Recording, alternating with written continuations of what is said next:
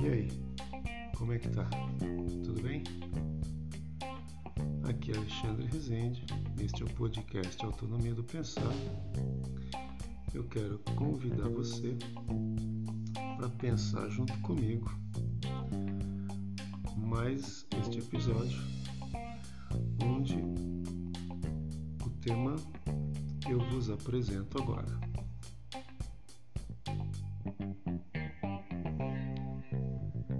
O smartphone é uma ferramenta anti-progresso?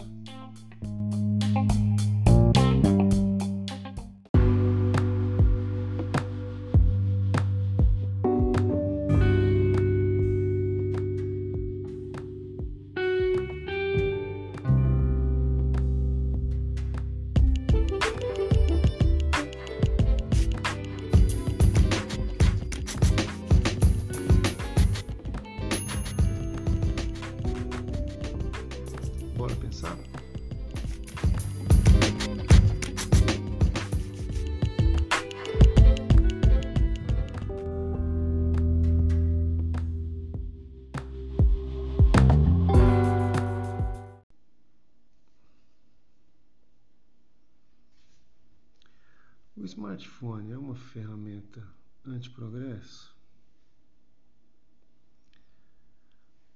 Outro dia eu estava numa fila de uma loja de departamentos, né, de um grande centro comercial, um shopping. E era um dia de domingo. Eu fui comprar uma peça só para dar de presente, não sei para quem. Estava com a minha companheira lá e a fila estava gigante. Tinha umas 15 pessoas na fila e a gente entrou naquela fila e a fila simplesmente não dava, né? E passou três minutos, quatro minutos e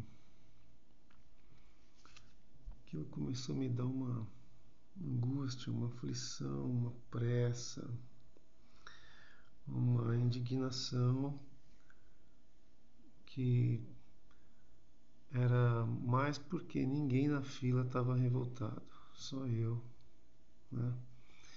E por que que me ocorreu a ideia de falar e pensar sobre o antiprogresso do smartphone? Todo mundo na fila. Estava no TikTok, eu estava no Reels do Instagram. E ninguém estava nem aí que estava demorando. Tinha dois caixas, um dos caixas estava abrindo o cartão da loja para uns clientes. E estava demorando e só tinha um caixa atendendo e ninguém estava nem aí. Né? Então, este aparelho, que é uma porta aberta para o mundo do conhecimento, né? o smartphone, que é nada mais, nada menos que um, um micro, mini computador, um personal computer, né? um PC pequenininho que nos acompanha todo o tempo e faz com que a gente acorde já procurando ele. A primeira coisa que a gente faz até antes de fazer xixi ou de lavar o rosto é pegar o smartphone. E aí comecei a pensar na capacidade que essa ferramenta da modernidade tem de nos travar a evolução do progresso, é, do bom convívio, da felicidade e de como usar essa ferramenta de modo saudável. Né? Somando-se a isso, ah, eu fiz uma pesquisa aqui com pessoal que mora comigo, né? É, com relação à atividade semanal do Instagram. Pedi para ver de todo mundo, fiquei bastante assustado. Né? Que o pessoal estava aí muitas horas por dia, é, tendo essa atividade que certamente é inferior a outras atividades né, que eu considero mais importantes. Né? Uma leitura, a prática de um esporte, a organização do, do local que você vive, etc. Né? E juntamente com isso, é, me veio à lembrança uma música do Titãs que dizia a televisão me deixou burro, burro, burro demais. E a época que essa música foi lançada, eu acho que a televisão tinha um alcance que hoje tem o smartphone, né? E televisão formava opinião na cabeça dos adultos, dos idosos, dos jovens, das crianças, né? E hoje o smartphone faz isso. Quando a gente está muito preso às redes sociais, é, as notícias, por exemplo, elas nos agridem, né? agridem os usuários como se fosse um vendaval que castiga árvores de tronco fino. Né?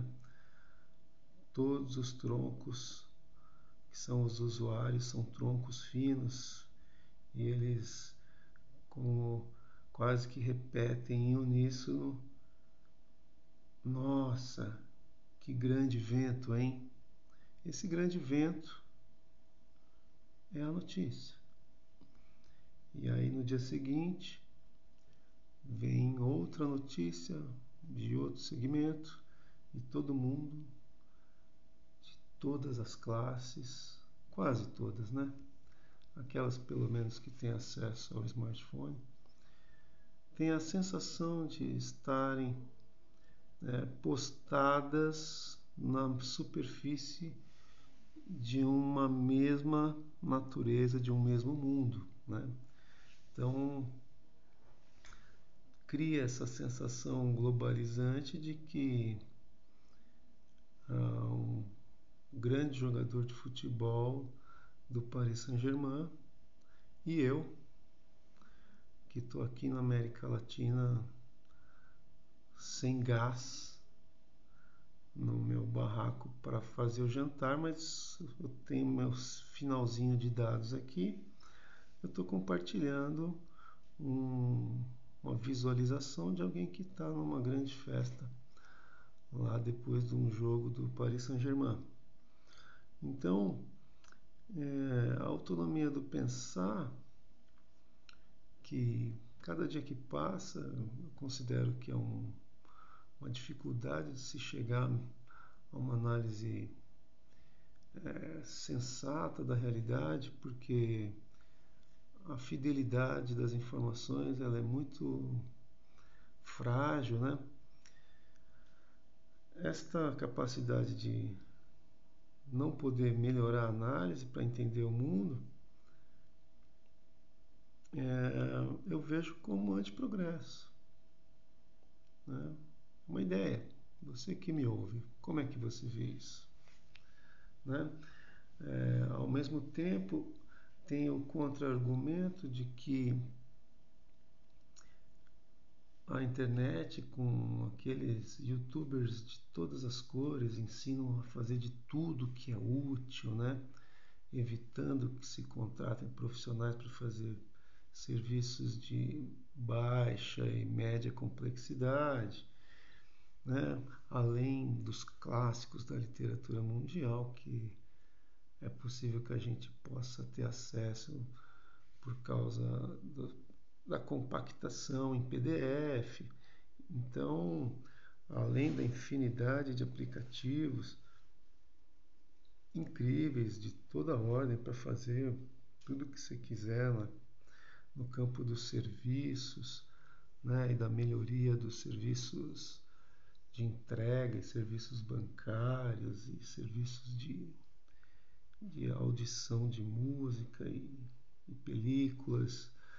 Né? Então, é,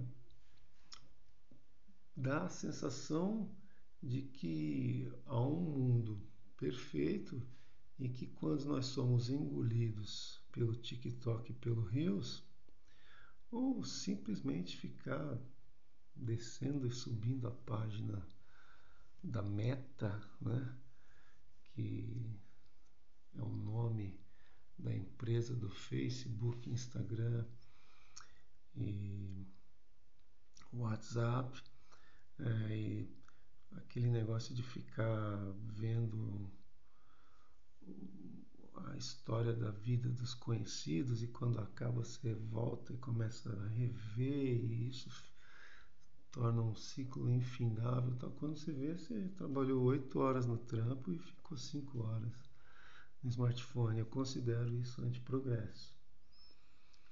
E além de que nós estamos sofrendo a influência de um aparelhinho pequenininho que fica na cabeceira da cama, a gente não vê a falta que nos faz uma música ao vivo, uma conversa ao vivo, uma festa que não tenha como prioridade tirar fotos e fazer filmagens. É, o nosso a contemplação de jardins, de hortas, o uso da bicicleta, do skate, de instrumentos musicais, parece que tudo se resume ao gozo, ao prazer extremo de uma postagem. E imediatamente, num segundo momento, a bisbilhotagem. Quando não estamos postando, estamos vendo quem está postando. Então, a falta da indignação que essa essa condição de, de, de hipnose que o smartphone produz sobre nós é onde se concentra a, o cerne dessa pequena reflexão. Será que o desenvolvimento dessa ferramenta traz tanta utilidade para nossas vidas, mas o quanto ela, essa ferramenta, nos entorpece, nos entorpece e faz com que a gente fique alheio ao sofrimento do mundo e fique alheio aos problemas de ordem psíquica e psicológica daquelas pessoas que nos cercam, né? E da gente mesmo, né? Eu estou falando como usuário, como escravo, como um lobotomizado da televisão e agora do, do smartphone. Então, ah, é claro, o cotidiano vai mostrando aqui e ali que existe uma crise. E a minha pessoal, ela foi despertada porque eu estou lendo um clássico, um livro né, da literatura mundial. Então, é, a leitura desse livro, que é um romance, né, é, num uma descrição do Vitor Hugo sobre Muriel, um personagem, um sacristão, uma autoridade religiosa que acolheu um ex-presidiário viajante, a descrição do Vitor Hugo deste homem caridoso me fez criar essa pausa para fazer essa pequena reflexão. A descrição é essa. Existem homens que se ocupam na extração do ouro. Ele, Muriel, se ocupa na extração da piedade. Mas você fala, nossa, Alexandre, você foi ler esse chororô né, do Vitor Hugo lá do, séculos atrás, aí por isso que você está assim? Não, confesso que sim. É, essa é uma parte do texto que me fez olhar o mundo, porque eu ferrei no livro, li 70 páginas seguidas e fiquei sem o smartphone, esqueci da hora, esqueci do que estava à minha volta. Então é como se eu tivesse sido hipnotizado pelo livro e saí da hipnose do smartphone. Então é, eu concluo né, a, essa pequena reflexão com a repetição da frase da música do Titãs. A televisão me deixou burro, burro, burro demais? E o smartphone me deixou inteligente, inteligente demais?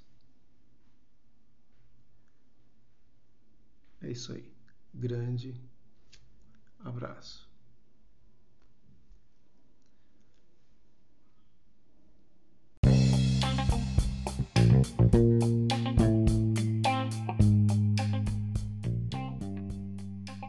Aqui Alexandre Rezende. Este foi o episódio O smartphone é uma ferramenta anti-progresso? E este é o podcast Autonomia do Pensar. Eu te agradeço mais uma vez pela paciência.